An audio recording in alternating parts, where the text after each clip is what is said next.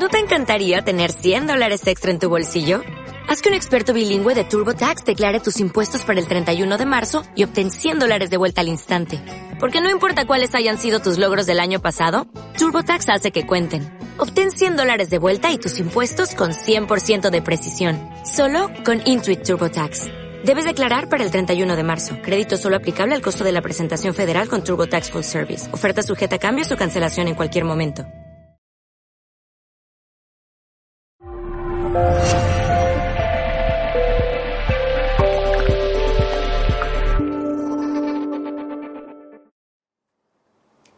Aquí comienza el enamoramiento de tu vida. ¡No te comas el coco! Muy buenas a todos, una tarde más aquí en No te comas el coco. Hoy además especial San Valentín, ¿o no, Dani? Especial flechazo, especial corazoncito. Así que os vamos a cautivar a todos. vamos a comenzar en un momentito. Recordad que estamos en el 95.1 FM de Onda Capital Radio y también a través de el canal de YouTube Coaching Pop. Coaching Pop, acordaos a ING y también a través de Mindalia Televisión. Muchas gracias y comenzamos. ¿Qué vamos a abordar en el día de hoy? Por un lado, vamos a hablar sobre el amor y el enamoramiento. ¿Qué diferencia realmente hay entre amar, querer o embelesarte, como se suele decir por aquí en Andalucía, ¿no? Bueno, hoy lo vamos a abordar. También después vamos a abordar en el siguiente bloque lo que es el amor propio o el orgullo. Todo relacionado con este día tan especial como es San Valentín, que el destino ha querido que estemos aquí en directo con todos vosotros hoy, 14 de febrero de 2019. Y también una pildo flash muy especial, la fidelidad. La fidelidad todo relacionado con el tema del amor.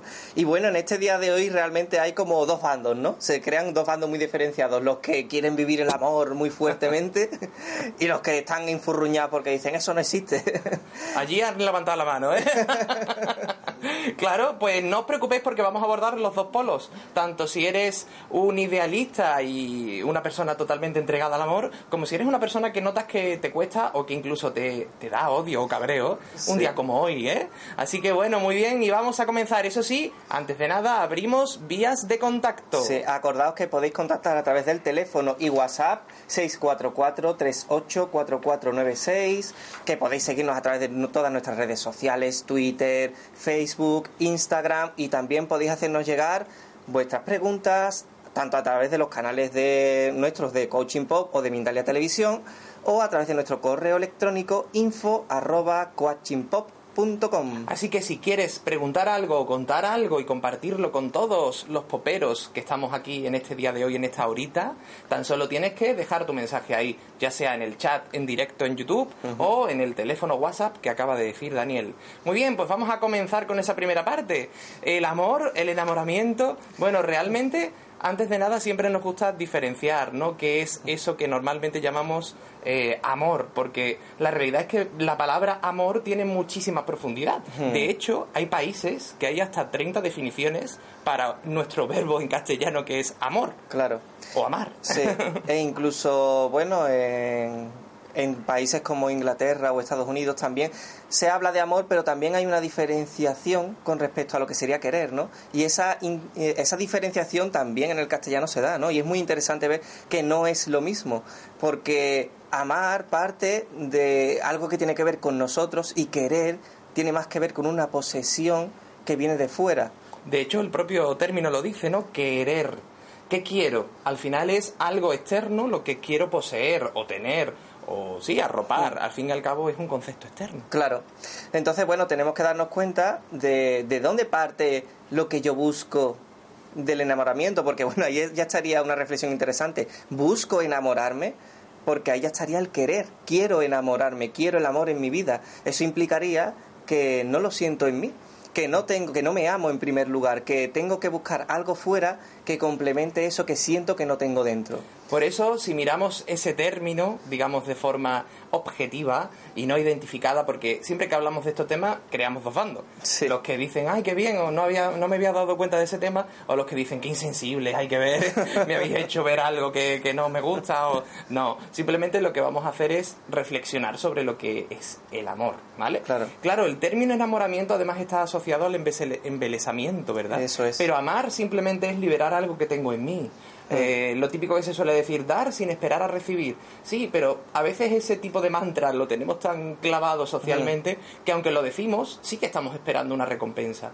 Y tenemos que darnos cuenta de que si hay recompensa, hay un deseo, un querer que algo venga de vuelta. Eso es querer, lo que decíamos antes. Que eh, por definirlo, ¿no? Porque tenemos que utilizar el lenguaje para explicar estos términos duales, ¿no? Pero realmente amar es simplemente la expresión libre del amor en todos sus sentidos, ¿eh? Ya una vez en los programas abordamos que habían muchos tipos de amor. El familiar, el de amigos, el de pareja, el de atracción física, etcétera, etcétera, ¿no? Entonces tenemos que darnos cuenta de que realmente mi amor se puede expresar de muchos modos y que realmente ninguno es prioritario o mejor que el otro. Simplemente son distintas formas de enamorar. Pero ¿qué ocurre cuando mi relación de pareja va cayendo en la idealización del enamoramiento? Claro. Ahora después lo vamos a abordar. Claro.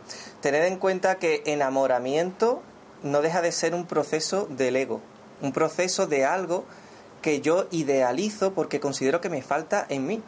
Pero, popero que me estás escuchando, popera que me estás escuchando, eso no implica que tenga que ser algo a eliminar en mi vida. No es algo que yo tenga que evitar o algo que sea malo por el simple hecho de que sea un proceso egoico. Simplemente tenemos que saber lo que es para saber que es una etapa más dentro de una fase de mi vida que la puedo vivir y disfrutarla, pero que después eso se va a ir desinflando y no pasa absolutamente nada. Exactamente. Aquí también tenemos un término súper conocido, ¿no? La media naranja.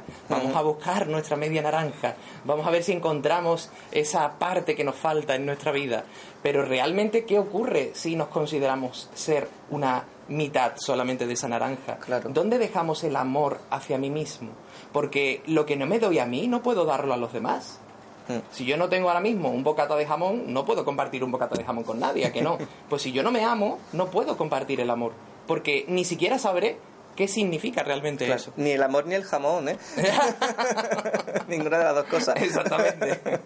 Entonces, démonos cuenta de que la clave está en reconocer que no somos mitades de mm. medias naranjas, somos naranjas completas. Pero si soy o creo ser, ahí suena Candy Candy, oh. la serie de dibujitos por excelencia del amor. ¿Recordáis Candy Candy? Bueno, lo que decía, si al final creo ser una mitad de naranja, imaginaos que partís una naranja, una naranja por la mitad. A que si lleva un año, dos años, tres años a que se pocha, bueno, se pocha, se, se estropea incluso con minutos. Pues eso es lo que ocurre cuando creo que el amor que tengo que darme a mí tiene que ser completado con la mitad que me falta. Que al final muchas veces lo que tengo de recompensa en la vida va a ser todo lo contrario, el sentimiento de soledad, de abandono, de que no me quieren. Porque en primer lugar quien no se quiere soy yo. Claro. Entonces tened en cuenta una cosa que es muy importante. Si yo me enamoro desde esa idealización pero ni siquiera la veo, es decir, simplemente pienso que es lo natural y que eso es algo a mantener siempre, Claro, hay una parte de mí que estoy menospreciando y también estoy menospreciando la otra expresión normal o natural, mejor dicho, de la otra persona. Entonces, bueno, yo puedo vivir el enamoramiento en el momento que me doy cuenta de qué es lo que se está dando en mí. Si no, al final me dejo llevar y me ato a querer el enamoramiento en mi vida. Claro. Y entonces al final va a llegar siempre una frustración, siempre va a llegar la crisis, ¿no? Oh, es que no me duran las parejas o al final siempre pasa algo y hay una pelea o y todo tiene que ver con eso, ¿no? Con la sensación de que al final el ideal se rompe. Pero es que es algo que, que ya estamos interpretando desde un inconsciente, desde una sensación, una experiencia que viví en mi pasado porque acordaos que siempre las idealizaciones o la incomprensión y el miedo se generan en primer lugar en el pasado. Ahí se forjan todos los conceptos. Y si no me di cuenta de que estoy viviendo a través de ese concepto que me he impuesto, no puedo comprenderlo ni aceptarlo. Claro. David Navarrete nos comenta, eh, a ver un momentito, aquí está, feliz San Valentín para todos. Eh, y también nos dice Miguel Ángel Dani, a mí nadie me quiere. Muy bien, David. Y también dice, yo soy limón salvaje. David, eh, tiene que ver con lo que acabamos de decir claro. ahora. ¿Tú te quieres? ¿Tú te amas a ti mismo, David? ¿O realmente te menosprecias o sacas tus defectos? Si yo no me amo, ¿quién me va a amar? Si lo que muestro a los demás es mi inseguridad y mi miedo a, que me rechacen. Eh, desde esa postura estaré buscando que me protejan, estaré buscando el padre o la madre que quiero seguir teniendo o el protector de mi vida, ¿no? Entonces, David, tienes que aprender a amarte un poquito más. Y amarte un poquito más es permitirte hacer cosas que a lo mejor a día de hoy crees que no eres capaz. Y este es el término de la invalidación. Ocurre muchísimo que lo primero que nos ocurre es que antes de probar o intentar algo, ya lo me invalido y creo que yo no soy capaz, Hmm. que otros sí pueden hacerlo, pero que yo no soy capaz. Claro. Así que permítete demostrarte que eres capaz, David, pero para eso tienes que confiar en ti. Además- tienes que permitirte, atreverte a probar si eres capaz. Claro, además, date cuenta de una cosa, David, también mi personalidad, que yo me forjo y que yo me creo ser, eh, también es una forma de atrapar el, el querer o el amor que yo creo que necesito, ¿vale? Si, por ejemplo, yo he aprendido a que me atiendan en función de mi propio menosprecio, por ejemplo, o de mi inseguridad, porque al final eso me lo reconocían o decían, oh, ¿qué te pasa? o Claro. estás bien, o no te preocupes que yo estoy aquí. Esas frases de, reconfort, de confort eh, son las que me mueven en- al final en una relación. Entonces, claro, yo aprendo a expresarme en función a esa personalidad que no soy yo, sino que es algo que he aprendido para moverme por la vida, que los demás me quieran.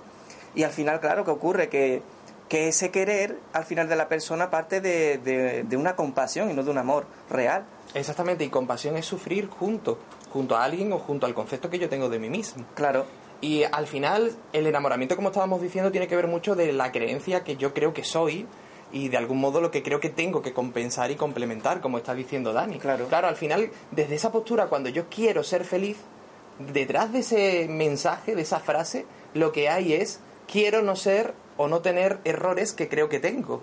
Porque Mm. creeré que cuando complete y subsane los errores que se expresan en mí, cosa que me lo he creado yo porque me lo he creído, eh, me daré cuenta de que nunca voy a ser feliz si no tengo esa posibilidad. Imaginémonos un ejemplo muy tonto que eh, resulta que yo quiero medir 1,90 y yo mido 1,60. Por mucho que intentes ser feliz en la vida desde esa postura, no lo vas a terminar de ser. ¿Por qué? Porque una parte de mí cree que para el ideal de vida que se pueda expresar y yo vivir plenamente, se tiene que dar ese matiz. Pues ese matiz, extrapólalo a cualquier cosa de tu vida que crees que necesitas y que ahora mismo no tienes. Y además es muy importante un matiz. O sea, yo mido, por ejemplo, unos 60 y quiero medir unos 70. Tengo que aceptar que mido unos 60, pero si lo hago desde la percepción de que medir unos 60 es malo o inferior a medir unos, unos 70, por ejemplo, claro, ya ahí no hay una aceptación de, de mi estatura. Claro, Hay una, una resignación a pensar que tengo que aguantarme con lo que me ha tocado. claro. Entonces eso extrapolarlo al concepto del amor, es lo mismo, ¿no? Es pensar que tengo, mm, ¿cómo diría? Pues eh, carencias en mí o cosas que no, que no, errores, por decirlo de alguna forma, expresiones que son inferiores a, a, otra, a las de otras personas y como consecuencia lo que tengo que hacer es ocultarlas o dejarlas muy palpables para que los otros me comprendan desde Claro. una identificación de algo que no es real, ¿no? Un popero, José Antonio, nos deja un mensaje, ¿no? Nos dice, eh, literalmente nos comenta, a mí me ha dejado hoy mi mujer. Ha sido por regalarle delante de la gente y se ha liado. Eh, estoy destrozado. Yo, eh, yo demuestro y ella fría como el hielo. Muy bien, José Antonio. Ahora vamos a profundizar un poco en ese matiz, pero date cuenta de que, si te das cuenta, San Valentín es la fecha clave para exigir lo que creo que es amar y que me amen. Y aquí hay un matiz súper importante y es que creemos no solo lo que yo creo ser en mí y por ende lo que necesito ser, sino también lo que los demás tienen que ser para que me completen perfectamente. Cuando tenemos un rol eh, desde nuestra autoestima, desde nuestra autoestima externa, de necesitar suplir y paliar algo, muchas veces se va el orgullo. Y el orgullo al final también al final se desarrolla en exigir al otro lo que tiene que demostrarme, porque yo quiero un reconocimiento especial. ¿Y qué ocurre cuando ya diariamente me hacen el desayuno? Que ya querré algo más especial, porque ese desayuno ya será una rutina en mi vida y Mm. necesitaré tener ese, esa demostración de la otra persona sobre mí, porque eso para mí, de forma identificada con mi miedo, será que me amen. Claro, al final, y fijaos, si estoy todo el día pendiente y exigiendo lo que tienen que hacer por mí, ¿dónde dejo el amor libre que hemos dicho antes? ¿Dónde dejo la expresión libre? Estaré simplemente queriendo y exigiendo que me amen como yo creo que me tienen que amar. Pero cada uno tenemos un concepto y una forma de expresar el amor de forma diferente. Claro. No podemos exigir que alguien me ame como yo amaría a esa persona, porque cada uno somos totalmente un mundo. Claro, lo que sí tenemos que darnos cuenta y observar esa exigencia que está hablando Miguel Ángel, porque muchas veces no somos conscientes y decimos, no, son muestras de cariño, son formas de expresión de ese amor, y no nos damos cuenta de que, de que la otra persona quizás no lo percibe de la misma forma, sino lo que, lo que ella interpreta de, de esa forma de actuar es que quiere, mi pareja quiere que yo actúe de la misma forma que él actúa, por ejemplo, ¿no? Y, y es muy sutil y a veces pasa desapercibido, pero tenemos que ser muy conscientes de esto para no rechazar lo que, lo que nos puede decir este mensaje, ¿no? Porque si no, al final nos quedamos con, es que entonces que lo hago yo mal. Y acordaos que esto no es que alguien lo haga mal y otro lo haga bien, sino que puedo comprender qué es lo que ha ocurrido dentro de una situación para no menospreciarme a mí ni tampoco menospreciar a la otra persona. Recordad, el enamoramiento es un ideal que yo me marco y por ende marco a la otra persona según lo que yo considero que necesito. Y al final se convierte en exigencia. Exijo que me amen como yo creo que me tienen que amar. Porque eso para mí es sentirme aliviado en mi sentimiento de carencia o de menosprecio que tengo hacia mí. Entonces, bueno, José Antonio, realmente aquí un punto importante que puedes plantear. Y es lo siguiente. Realmente lo que ha ocurrido no es por el acto puntual de que le hayas dado un regalo delante de personas. Lo que ha ocurrido simplemente es que la exigencia probablemente de esa persona sobre ti eh, está cada vez en un grado mayor y te hace precisamente eh, sentirte, digamos, una persona esclava y dependiente de demostrar algo de forma especial. A lo mejor esa persona que tú crees que se ha molestado porque lo has hecho delante de personas, lo que le ha dejado en evidencia es el hecho de tener que abrir emocionalmente algo delante de otras personas. La persona que exige muchísimo y que controla cómo deben amarle, al final es una persona que intenta reprimir una parte emocional en sí misma o en sí mismo. ¿Por qué? porque he aprendido a que las emociones me van a llevar a sufrir. Por lo tanto, yo intento no sentir emociones para evitar sufrir.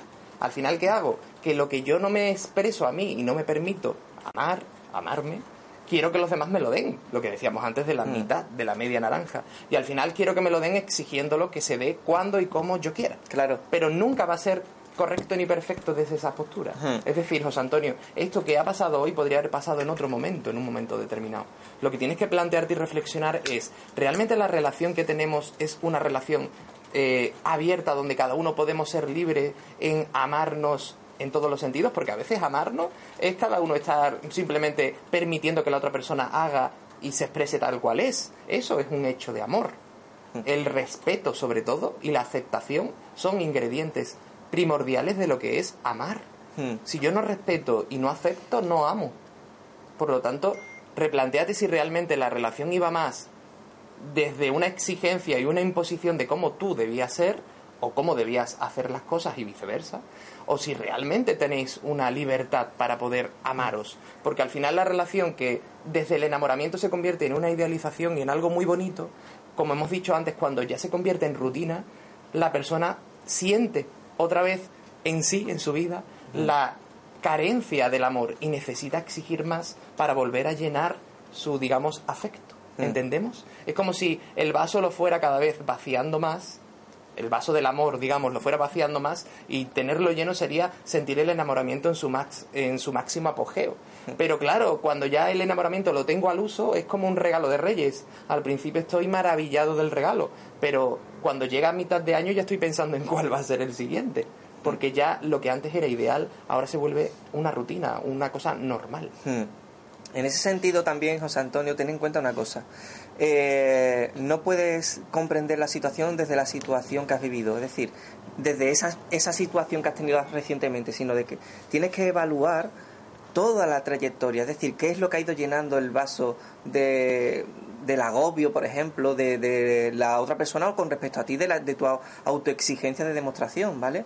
Porque no puedo comprender ya la expresión de, de la explosión, de, la incomprensión de la situación presente, sino que eso es una consecuencia de ir llenando la presión hasta que ha explotado, ¿vale? Entonces, ¿qué ha ocurrido ahí? ¿Qué, qué os habéis dado mutuamente dentro de la relación para que al final ese hecho que a lo mejor puede ser algo que no es tan importante, al final haya desencadenado en la situación actual. Claro, además, algo muy vital que ocurre, algo súper común que ocurre, es el hecho de creer que tengo que adaptarme para encontrar el amor o para mantener el amor. Hmm. Y al final volvemos a lo que hemos dicho antes. Si yo creo que tengo que ser de un modo determinado es porque en el fondo no me siento seguro de mí. Y si no me siento seguro de mí, no me voy a terminar de amar y por ende hmm. no voy a amar al contrario, voy a querer que ese personaje ideal, idealizado de mi mente, aparezca en mi vida, mi príncipe o princesa mm. del cuento. Pero la realidad es que nunca ese cuento va a tener un final feliz porque tarde o temprano ese cuento se convertirá en una rutina que me hace sentirme pues que tengo más de lo mismo. Claro, tened en cuenta una cosa, normalmente cuando buscamos enamorar o enamorarnos nosotros, vamos buscando un ideal como decíamos antes. Pero ¿qué pasa? Que yo para poder cubrir ese ideal me tengo que generar un papel de mí mismo que siento que no soy, pero que tengo que demostrar para que la otra persona se enamore. Porque pienso que si me muestro yo tal cual soy, me voy a quedar más solo que la una, ¿no? Es una interpretación desde el menosprecio hacia mí mismo. Entonces, ¿qué pasa? Que yo también veo a esa persona con unas gafas también de ideal, ¿no? Y claro, si la otra persona también tiene un concepto de enamoramiento, se va a fijar en ti en función a ese papel que tú forjas de príncipe azul, ¿no? O de princesa. ¿Y qué pasa? Que claro que ese papel, al ser una impostación, tarde o temprano me voy a cansar de actuar. Hay un momento en que no me va a apetecer hacerlo. Mm. ¿Y qué pasa? Que llegará un momento en que el ideal se vaya rompiendo porque es una irrealidad que nos estamos montando los dos. Totalmente. Entonces tenemos que darnos cuenta de por qué al final cojo yo un papel, por qué al final miro a la persona con unas gafitas de irrealidad, y desde dónde se forja una relación que al final es una realidad completa, porque los dos estamos actuando, no estamos siendo nosotros. Hay algo súper común, que es el hecho de creer que amarme a mí está mal, que tengo que entregarme para amar a alguien, pero que yo no me puedo querer a mí mismo. Recordad que amar no es ser egoísta, amar es permitirme ser libre y por ende amaré a los demás si yo me amo a mí. Pero vuelvo a decir lo mismo, si no me doy a mí, no puedo dar algo que yo a mí mismo no me doy, el jamón, ¿eh? que decíamos antes. Entonces, tenerlo muy en cuenta, ¿vale? Nos ha llegado otra pregunta más o un comentario de una popera que se llama Paola. Sí, dice, hola, me llamo Paola, es la primera vez que os escucho, qué bien os expresáis. Muchas gracias, Paola. Muchas gracias, Paola, pero como que la primera vez, chiquilla, ya te puedes ir metiendo en Evox y escucharte todas las temporadas. no, muchas gracias. Nunca es tarde, como se suele decir. Claro. Después dice, eh, a mí San Valentín me parece una mierda, si me regalan algo, que me lo regalen el día antes o después, pero no este día. ¿Por qué? Porque los centros comerciales quieran un beso. Un beso para ti también. Un beso, Paola. Bueno, Paola, detrás, y justo ahora íbamos a abordar ese tema, el rechazo al amor, a las muestras de amor. Es cierto que San Valentín, pues sí, el día como tal, es un día en donde tienes que demostrar que quieres a otra persona. Eso es de algún modo exigencia, ¿no? Claro. Y es verdad que detrás de esa exigencia, pues también hay un comercio. Ahora, yo puedo respetar que eso se dé y que eso no repercuta tampoco en sentirme incluso apático o cabreado, porque hay personas que en redes sociales hoy te metes, ya sean conocidos o no, y es increíble el encabronamiento, con perdón, que tienen, porque es San Valentín. Recordad que detrás del sentir, comparativamente hablando, que alguien tiene una pareja que yo no tengo, eso es a veces lo que más hace resonar en mí la envidia. Con esto no quiero decir, Paola, que tú tengas envidia consciente, pero detrás, en tu mente inconsciente, sí que hay un proyecto de creer que necesito culminar algo en mi vida para que los demás me, me acepten y me aprueben y me vean una más. Y claro, desde esa postura que ocurre que muchas veces voy a rechazar lo que creo que es un sometimiento sobre mi vida. Para muchas personas San Valentín es el día que les recuerda que tienen que mm, buscar su pareja antes que, de que eh, se le pase el arroz, como se suele decir, ¿no? O es el día donde se le hace evidente que están solos. Pero si realmente estás en armonía contigo, no hay esa soledad. Y realmente volvemos a decir lo mismo. San Valentín como tal, o sea, la muestra de amor, no es un día, es simplemente una expresión de ser. Ahora, es cierto que lo hemos convertido en un comercio, en una exigencia de si me regalas algo muy bueno es que me quieres más. Hmm. Si me regalas algo de, todo a 100, o de los 20 euros, como se suele decir aquí, de un euro o de un dólar, pues es que me quieres menos. Esa comparativa al final, fíjate que es una oportunidad buenísima para darte cuenta y reflexionar si realmente la relación y el concepto de amor que tú tienes realmente es un concepto que te va a aportar algo a tu vida porque desde esa perspectiva lo único que voy a hacer es reestimular mis sentimientos de, carencia o de no amor en mi vida. Ten en cuenta también otra cosita, y es que a veces eh, es la sensación de imposición de amor lo que yo percibo en San Valentín. Y si yo, por ejemplo, en mi núcleo familiar he sentido esa imposición, San Valentín para mí va a ser el recordatorio de la imposición de amor que me han hecho y que no quiero volver a sentir. ¿Vale? Acordaos, yo puedo vivir este día pues desde la no identificación en realidad de, esa imposición y puede ser algo más a lo que no me agarro. Además, o puedo vivirlo desde esa imposición y al final pensar que no lo puedo vivir porque pienso que es algo censurable. Ahí está. Además, si os interesa el tema, como estamos diciendo, del rechazo, de, o también de los celos o de la infidelidad, esperaros un momentito porque ahora vamos a abordar ese tema junto con el final, digamos, del enamoramiento, cuando el enamoramiento cae a su fin. Así que unos minutitos y volvemos. Muy bien, volvemos de nuevo con este especial San Valentín de No te comas el coco. Eh, antes de nada, decir que ya tenemos habilitada, como siempre en cada programa, la encuesta en el Instagram de Onda Capital. La encuesta para que votéis qué tema es el que queréis que abordemos el próximo jueves. Eso es. Y tenemos dos temas en concreto. ¿Cuáles son esta vez, Dani? En esta, esta vez son el ser perfecto, idealización y perfección, luchar por los sueños y la dependencia emocional y el ser creativo en su parte pues de emprendimiento. ¿Qué preferís? ¿Ser perfecto, idealización y perfección y luchar por los sueños o dependencia emocional y ser creativo? Pues id al Instagram de Onda Capital y votad. Así que a por ello y al final del programa de hoy diremos cuál va a ser el tema del próximo programa. Lecturas del inconsciente. ¿Tienes un sueño recurrente o una situación que se repite? ¿Algo que de alguna forma te incomodas y quieres saber qué significa? Pues para eso está esta, esta sección. Lecturas del inconsciente, que como dice el nombre, ¿qué hacemos? Interpretar lo que tu mente inconsciente te dice, ya sea a través de los sueños, a través de dibujos, o de cualquier situación que quieras hacernos llegar, ¿vale? Que tenga que ver con algo que no sepas darle un sentido. Hoy en Lecturas del Inconsciente vamos a abordar eh, dos temas que tienen que ver pues con el tema del amor, ¿no? Por un lado, un dibujo que nos lo hace llegar Inma, donde veréis ahí que hay un corazón muy grande, con un símbolo de infinito en el centro, dibujado de rojo. Hay también como unas especies de olas, y esas olitas son de color verde. Después en la parte más inferior lo que pone es energía y seguridad, amor de pareja, ¿vale? Es algo que nos hace llegar en relación a un sueño que, que tuvo o que ha tenido, ¿vale? O una sensación, ¿vale? Muy bien, Inma, pues vamos a analizarte qué es lo que dice tu mente inconsciente sobre ello.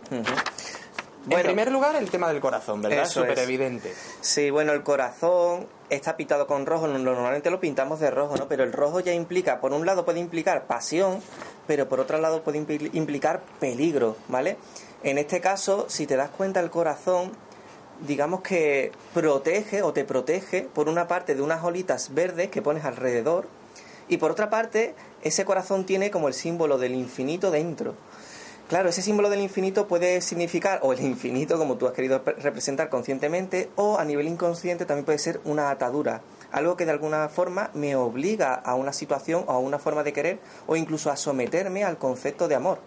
Además el corazón es muy grande, está rodeado de olitas de color verde. Las olitas es el fluir de algún modo, es la libertad, ¿vale?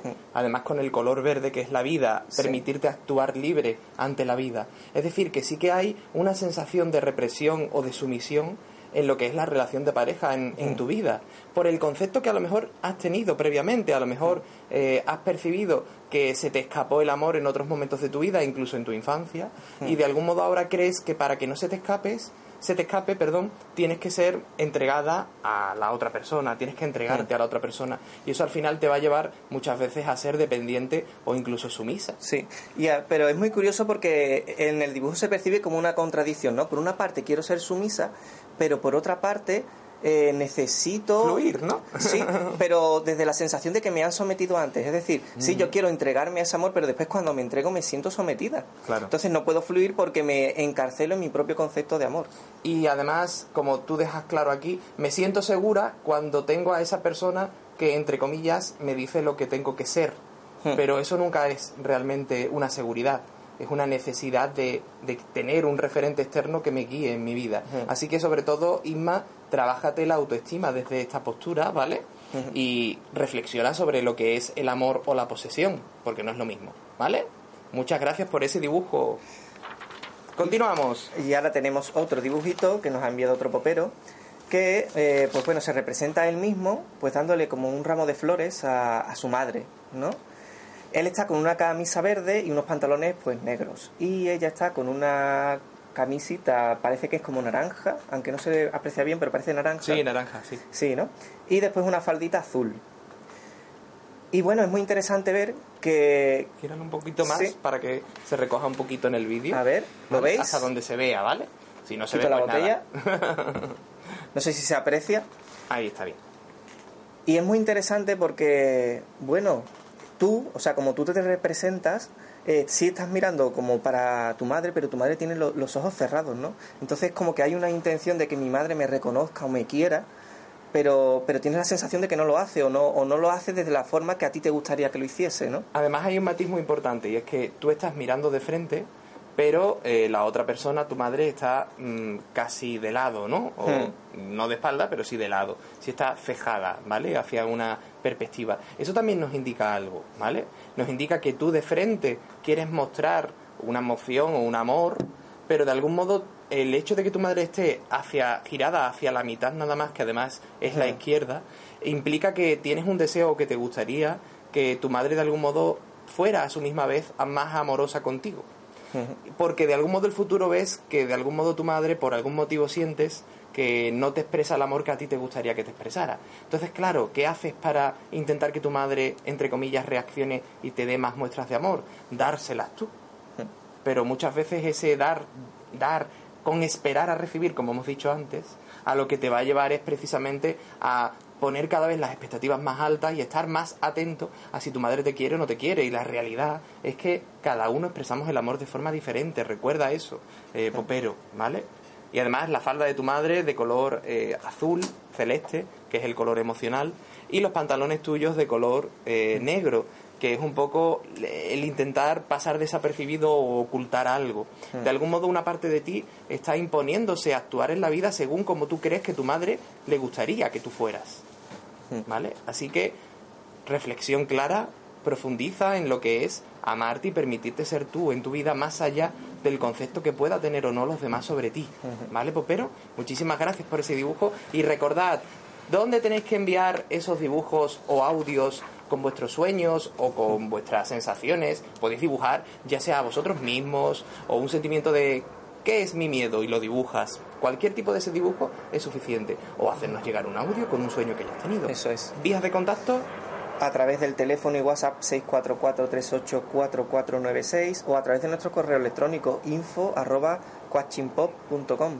Continuamos con este especial San Valentín, que en esta segunda parte también lo vamos a canalizar un poco con lo que es el amor propio, porque para confiar y tener también cualquier proyecto que hacer en tu vida, pues tienes que confiar en ti, ¿vale? Tienes que tener un amor propio hacia ti. Vamos a reflexionar ahora sobre eso. Antes de nada, bueno, muchas gracias eh, a varias de las personas que estáis dejando mensajes, ¿vale? Ignacio Sánchez, Julia García, eh, Julio Lasida. Por ejemplo, Julia nos dice, curioso el término en inglés para expresar el estar enamorado, fall in love.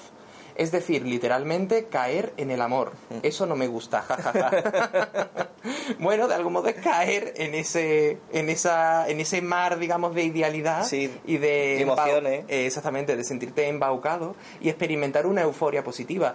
No estamos diciendo con esto que haya que rechazar el, el enamoramiento, sino que hay que aceptar que tiene su principio y después tiene su eh, estabilización que se convierte en una simplemente rutina y esa rutina puedo experimentar lo que es el amor mm, Claro. de verdad, ¿verdad? Sí, bueno, que rutina no hablamos de unas pautas concretas que, que, que haya que seguir, sino que hay una situación más eh, natural realmente. Hay una expresión mucho más tranquila dentro de, de esa relación e incluso hay un disfrute mucho más real, ¿no? Porque a veces la euforia incluso la vivimos con cierta angustia a veces, ¿no? Es que es un desasosiego. Claro. Aunque en el momento es un chute de adrenalina o de positividad, si estuviéramos todo el día con ese chute, al final generaríamos un sufrimiento.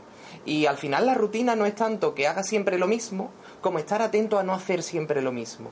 Cuando yo en mi vida hago siempre lo mismo y me siento bien, oye, esa rutina no es una rutina porque es una aventura en mi vida, en cada día a día, ¿no? En, Claro. en cada hora que vivo. Sin embargo, cuando estoy pensando en, puff, vaya vida, siempre hago lo mismo, es que no tengo emociones nuevas, es que no conozco personas nuevas, ahí sí hay una- un rechazo de lo que es la vida que tú estás plasmando en ese instante. Claro. Por lo tanto, no estéis tan pensa digamos tan focalizando, exactamente, tan pendiente de si hay una rutina o no, simplemente por qué se ha dado esa rutina. Porque Claro. esa rutina se ha dado porque hay algo que no estás dialogando sobre ti y no estás comprendiendo. ¿Vale? Claro. Y hablando de rutina, la rutina del el, el enamoramiento, cuando llega. Porque al final, como hemos dicho antes, esto es como el regalo de Reyes. Llega un momento donde lo nuevo se convierte en un regalo más. Hmm. Claro, y en ese momento ya es como que necesito otro regalo, ¿no? O necesito que la otra persona vuelva a ser un regalo nuevo, ¿no? Algo que, que ya no depende ni de ella ni de mí. Bueno, Suena- en suena este un caso... poco feo porque parece el Kleenex, pero es así. Claro, es así, así. Es una- un automatismo inconsciente. Bueno, depende de mí la percepción que yo, que yo tengo si, si no me di cuenta de que estoy volcando al final esas expectativas en la otra persona, ¿no? Entonces, claro, ¿qué pasa? Que lo diario ya es como que no me motiva, ya es una rutina, pero desde el aburrimiento, ¿no? Es como que me aburre hacer siempre lo mismo porque ya no tengo esas emociones en ebullición. Claro. Entonces, bueno, te puedo darme cuenta de que en el fondo es algo que antes aliviaba mi miedo, pero que ya no lo hace. Todo tiene que ver al final con el miedo. Idealización y miedo van cogiditos de la mano. Y ego, porque Y al ego, final claro. es la personalidad que se construye en base a lo que creo que no tengo o que está mal en mí, ¿vale? Claro. Porque es mi percepción desde pequeño. Eso es. Entonces, bueno, eh, cuando ocurre ese aburrimiento, cuando ya veo que es una rutina aburrida dentro de mi vida y no alivia mi miedo, pues claro, me voy como a dos caminos, ¿no? Por una parte, me vuelvo como como una tengo una sensación de que soy una víctima dentro de una situación que no depende de mí, ¿no? E incluso potencio el enfrentamiento con la otra persona porque al final la culpo de la situación que se está dando, ¿no? O de no hacer nada por avivar el fuego nuevamente, ¿no? Exactamente. Entonces al final estaré más pendiente, como hemos dicho antes, de las muestras que ne- necesito seguir teniendo que de disfrutar el momento que estoy compartiendo realmente con esa persona. Cuando la persona en su día a día está más pendiente de lo que el otro hará o no hace, lo que Mm. hace o no hace con respecto a demostraciones de amor, al final ya ahí el amor está muerto, está muerto Claro. en el sentido de que hay exigencia, ¿vale? Hay una imposición, no hay un amar en, Mm. en libertad ni en expresión. Pero recordad, esto siempre se da en primer lugar en uno. Si yo no me amo, al final voy a aprender a exigir que otro me ame, porque encima no quiero ser el responsable de no tener mi propio amor. Claro. Y bueno, también hay otro polo, hemos dicho el del victimismo, pero también está el polo del control, es decir, no, no, no, es que esto tiene que funcionar sí o sí, esto tiene que seguir, esto tiene que, tengo que seguir, ¿no? Porque es lo adecuado, es lo correcto, no es lo que me toca. Es la sensación de, de someterme al final a la situación porque creo que, que, que tengo que ser bueno dentro de la relación, no es una sensación de que si hago lo contrario a lo mejor defraudo a alguien. Claro. Entonces, claro, mm, me aguanto dentro de la situación, pero, pero ¿qué ocurre? Que llegará un momento donde eso no se sostenga, ¿no? Porque me estoy, me estoy, ¿cómo diría?, sometiendo a la situación Claro. y al final, ¿qué ocurre? Que, Bueno, que- habrá varias, opciones, ¿verdad? Sí. En algunos casos ocurrirá que me aguanto y digo, bueno, esta es la vida que me ha tocado vivir Sí. y estaré amargado porque la persona que tengo a mi lado no es el amor de mi vida, como se suele decir, pero también está la opción de necesitar llenar el vacío que esa persona no me cubre, no me llena. Sí. Recordad que en el fondo ese vacío es el vacío que yo tengo porque no me lo doy yo en primer lugar, ¿vale? Claro. Pero la culpa la focalizaré, en la, la focalizaré en la persona que tengo enfrente. ¿Y qué haré? Pues infidelidad claro, o tonteo externo, ¿no? Sentirme vivo por otras personas, ya que la persona que tengo a mi lado no me hace sentirme vivo porque ya no es un regalo nuevo. claro, y después, por último, pues directamente la ruptura.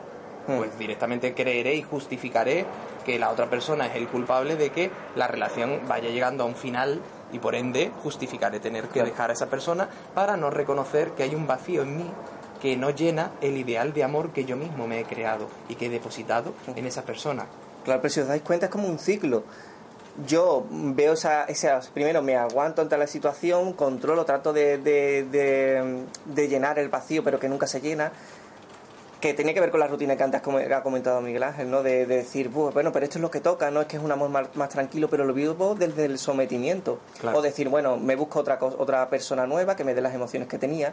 Y ahí, ¿qué ocurre? Que vuelvo a sentirme enamorado, con lo cual ya estoy volcando nuevamente las expectativas en el otro, viviendo una fantasía irreal, si no comprendo que es exactamente eso de enamorarse, que volverá nuevamente a vol- al mismo ciclo de antes. Llegará un momento donde sentiré nuevamente que me estoy sometiendo a una relación y volveremos otra vez a empezar. Es como que se repite constantemente en mi vida una situación concreta. un bucle. Eso y es. recordad, amor propio no es orgullo.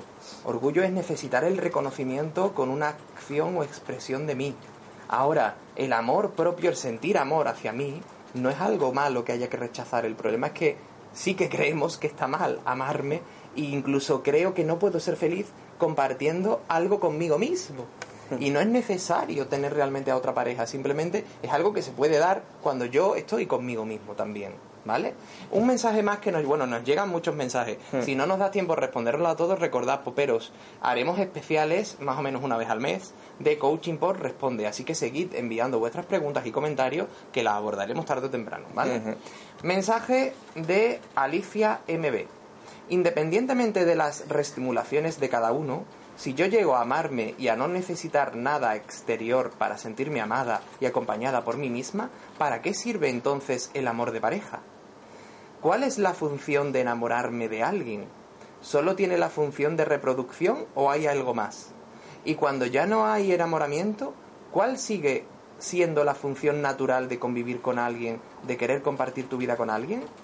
¿Creéis que siempre que haya una necesidad de estar con alguien hay un almacenamiento defectuoso que es el origen de la distorsión de nuestro miedo, ¿vale?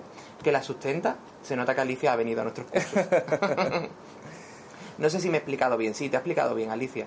Espero que sí. Por favor, si me decís, vale, perfecto. Eh, recuerda, bueno, la primera, la primera pregunta, ¿no? Eh, independientemente de las reestimulaciones, si yo, llego a amarme, si yo llego a amarme y a no necesitar nada exterior para sentirme amada y acompañada por mí misma, ¿para qué sirve entonces el amor de pareja? Bueno, ahí ya tienes que darte cuenta de que para qué sirve, ¿no? Eso ya es un objetivo, tiene que servirme para algo. ¿Qué tiene que servir del amor? O sea, eh, cuando yo simplemente me río, ¿sirve para algo? Claro, si necesito hacer risoterapia para olvidarme de mi tristeza, sí, pero es una impostación, ¿verdad? Claro. Porque hay un rechazo antes de la tristeza. Claro. Por lo tanto, ¿por qué tiene que servir para algo el amor o amar? Si yo me amo a mí mismo, no tengo que pensar que tengo que ser válido para algo, ¿verdad? Claro. Porque sería una necesidad de sentirme válido por los demás porque en el fondo hay un sentimiento en mí que me hace sentirme inválido. Exactamente. Entonces, bueno, tenemos que darnos cuenta ya del objetivo que me marco con la simple pregunta de pensar, ¿para qué sirve esto? Ya no lo puedo vivir o disfrutar porque ya me estoy marcando el objetivo de que sea algo que me aporte a mí algo. Entonces ya estamos en el querer. Quiero que eso me sirva para yo sentirme, por ejemplo, mejor o sentir el amor en mi vida. Y desde esa sensación al final siempre, siempre voy a buscar eh, cubrir expectativas y que el otro sea el que me dé esa, ese, ese vacío, o sea, que llene ese vacío ¿no? dentro de la relación. Además, ensalzamos y damos un poder increíble a lo que es el amor de pareja que el amor de pareja no es ni más ni menos que otro tipo de amor en mi vida. Es decir, que no tengo que creer que la piedra filosofal de mi vida es encontrar ese amor de pareja. Claro. ¿Vale? Simplemente es amar a otra persona que en el fondo lo voy a hacer de forma constante y múltiple cuando yo me amo también a mí. Y no necesariamente desde un enfoque concreto, desde una rutina concreta, desde unos detalles concretos o desde una sexualidad concreta. Simplemente me permitiré compartir mi tiempo y mi propio yo, mi propia esencia, con otra persona, porque también respetaré la suya. ¿Vale? Después también decía, ¿cuál es la función de enamorarme de alguien? ¿Solo tiene la función de reproducción o hay algo más? Tiene que ver con la anterior, igualmente tiene un objetivo, si yo busco un objetivo dentro de eso, pues al final, claro, eh, digamos que tenemos la mente eh, de tal forma estructurada de que pienso que todo lo que hago tiene que servir para algo. No puede ser simplemente por el hecho de que me apetece compartir tiempo o disfruto compartiendo ese tiempo, simplemente más allá de, de mm. cualquier otro objetivo. Estoy en ese momento, tengo una, una persona a mi lado que, que, bueno, que puedo experimentar ciertas realidades porque tenemos eso en común y a partir de ahí ya fuera, fuera mente, digamos, ¿no? O sea, no tengo que, que estructurar lo que es ni para qué es, porque eso al final es lo que me ata al concepto de lo que se supone que tiene que ser. Ahora, cuando yo me amo y permito amar a otra persona y que la otra persona se exprese tal cual es, me daré cuenta de que no hay ningún, mm, ningún hándicap ni tampoco ninguna necesidad, pero no me importará compartir mi vida con alguien tampoco. Porque en tu pregunta también dices, y cuando ya no hay enamoramiento, ¿cuál sigue siendo la función natural de convivir con alguien, de querer compartir tu vida con alguien? Es que no necesariamente es compartir mi vida con alguien, es simplemente vivir mi vida con alguien, que no es lo mismo porque muchas veces estoy pendiente de lo que tengo que compartir y dar a la otra persona porque en el fondo mm. estoy esperando lo que la otra persona me va a dar a mí. Entonces ahí sí hay una función que quiero que ocurra en mi vida y un, cubrir algo que no está en mi vida y recordar lo que hemos dicho antes, cuando yo no permito expresar emocionalmente eh, el amor o todos los sentimientos eh, asociados a ello eh, hacia mí, voy a necesitar que otra persona me lo dé o si no directamente rechazaré el amor y lo juzgaré porque creeré que es algo que me va a llevar a sufrir. Claro, digamos que desde esa percepción tengo una perspectiva concreta de la relación y voy a anular ciertas aptitudes o experiencias que yo quiero para mí porque pienso que no son compatibles con la otra persona, por ejemplo, ¿no? Digamos que hay una atención de compartir mi vida desde una función de, de complemento con respecto a la de la otra persona, sin darme cuenta de que yo puedo vivir esa relación no necesariamente poniendo el foco en lo que es adecuado con respecto a la otra persona. Si no, lo, lo que hago al final es someterme a mi propio concepto de pareja. Claro. Recordad que tenemos una encuesta abierta que además está tanto el ser perfecto como la dependencia emocional, que la tenéis en Instagram. ¿Por qué lo digo? Porque realmente la dependencia emocional tiene su origen aquí. Cuando la autoestima no está equilibrada internamente y necesito que externamente se equilibre. Ahí qué ocurre que mi mente al final tiene que controlar las emociones que creo que no debo mostrar en mi vida y Mm. viceversa. Tiene que controlar, forzar y que se den emociones que creo que necesito tener en mi vida. Y por ahí va también el tema de la dependencia emocional y de la inteligencia emocional. Claro. ¿Vale? Tenemos otra, otra pregunta a través de Instagram que dice, yo estuve con una chica durante un año, no aguantaba más, pero sabía que la iba a hacer daño si la dejaba por lo que aguanté. Hablé con mi familia y le comenté que yo ya no era feliz, pero si la dejaba le haría mucho daño y además era de fuera por lo que me daba aún más pena. Al final un familiar me dijo, "Eh, Pedro, pero tú también tienes que ser feliz. Tomé la decisión y ahora soy más feliz que nada gracias a una oportunidad y un regalo que me trajo mi vida, mi nueva pareja. Muy bien, ¿cómo se llama Pedro? no? Pedro, sí. Muchas gracias Pedro por ese mensaje que has dejado en Instagram. Varias cosas que podemos analizar, Pedro. Primero, si mi vida se, digamos, cambia significati- significativamente y me siento más feliz porque ha aparecido otra persona en mi vida, estamos hablando de que le estás dando el poder de tu felicidad a algo externo a ti. No estoy diciéndote con esto que esa pareja no valga, ¿vale? Cuidado, Pedro. Te estoy diciendo simplemente que estás dando el poder y el amor sobre ti y la validez que, tú tienes en ti a los demás, ¿vale? Por lo tanto, ¿qué ocurre? Si te das cuenta aquí, se pueden volver las tornas, porque ahora esa pareja que te hace llenar un vacío que tú tienes, no te lo hacía llenar la primera pareja, Aunque tú sí se la llenabas a ella o a él, no sé Sí. qué- quién es, ¿vale? Entonces, de- eh, desde ahí, ¿qué te hace pensar? Primero, ¿qué es eso de tener pena y no cortar la relación y aguantarme? Tiene que ver con lo que hemos hablado antes, ¿no? Claro. Como debo tener una pareja, ¿qué hago? Me achanto y sigo la corriente. Pero la realidad es que también me da seguridad tener esa pareja. Por eso, en el fondo, no rompiste esa relación sino que fue necesario de algún modo que otro factor externo nuevamente, un familiar, te impulsara a tomar esa decisión. En el fondo la felicidad no la vas a tener por la compañía que tienes al lado, sino por la permisión que tengas y el, el reconocimiento que tengas de ti mismo. ¿Vale? Entonces, bueno, tenemos que darnos cuenta de lo que decíamos, de dónde surge mi concepto, por qué, digamos, me ato a, a vivir el enamoramiento de una forma concreta para que no me condicione. Es decir, yo no tengo por qué obligarme, por ejemplo, a lo contrario, si yo veo que me está condicionando un ideal, pero puedo comprenderlo y a partir de ahí vivir la relación con más libertad. Es lo que dice, decía Miguel Ángel hace un, instante. No se trata de que, ah, me doy cuenta de que, que estoy forjando un ideal en la otra persona, rompo con ella.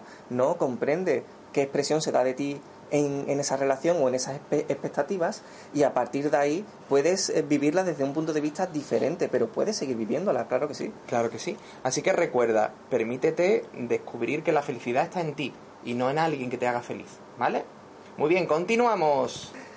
Pildo Flash, Un concepto en un minuto. ¿Qué es eso que llamamos fidelidad o lealtad, según se mire? Claro, fidelidad, si lo vemos desde el punto de vista de cubrir expectativas de otros, va a ser el sometimiento de mi vida, porque voy a pensar que no puedo ser yo y que en primer lugar tengo que cubrir, digamos, una percepción de vida y de ser de las personas de mi entorno. Voy a creer que tengo que adaptarme y moldearme para poder complacer a otra persona que tengo enfrente de mí. Claro, recordad, aquí hay dos matices, el compromiso y la lealtad.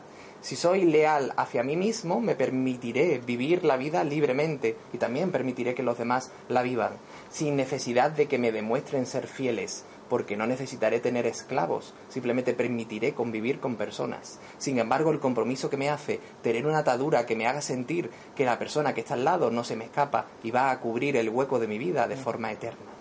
Creemos que tener, que tenemos que encontrar nuestra media naranja para completar nuestra vida, para sentirnos plenos. Pero, ¿qué mitad es la que me falta? Si no me amo tal cual soy, busco ser lo que creo que debo para que me quieran y así darme valor yo.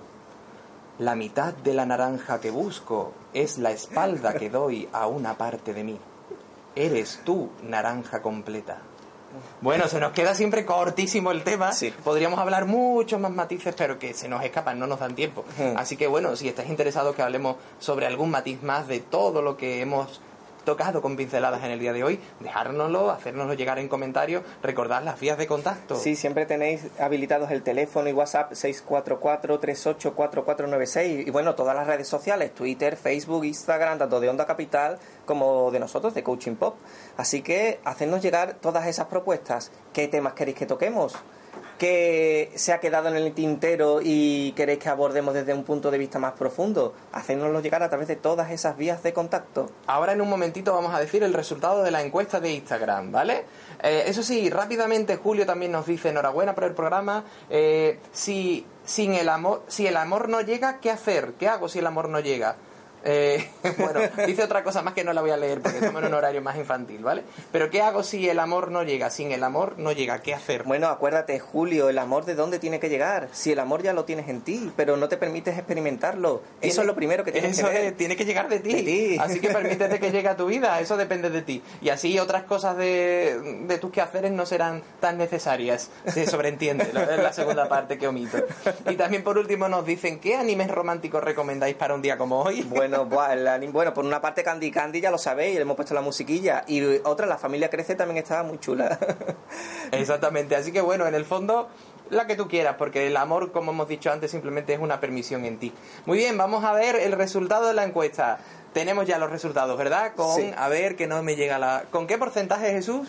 Dilo tú, Jesús mismo, que tienes ahí. Vamos a ver cuál es el tema de la próxima semana. El 75% de los votos dice que habléis de los ideales y sueños, no sueños. Exactamente. idealización y perfección. Idealización y perfección. Así que si sois perfectos o queréis una vida ideal o queréis luchar por vuestros sueños, el próximo jueves tenéis una, cita aquí en vuestro programa.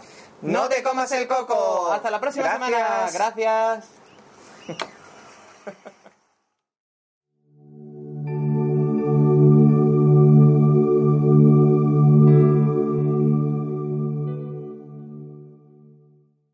En Sherwin Williams somos tu compa, tu pana, tu socio, pero sobre todo somos tu aliado, con más de 6.000 representantes para atenderte en tu idioma y beneficios para contratistas que encontrarás en aliadopro.com. En Sherwin Williams somos el aliado del PRO.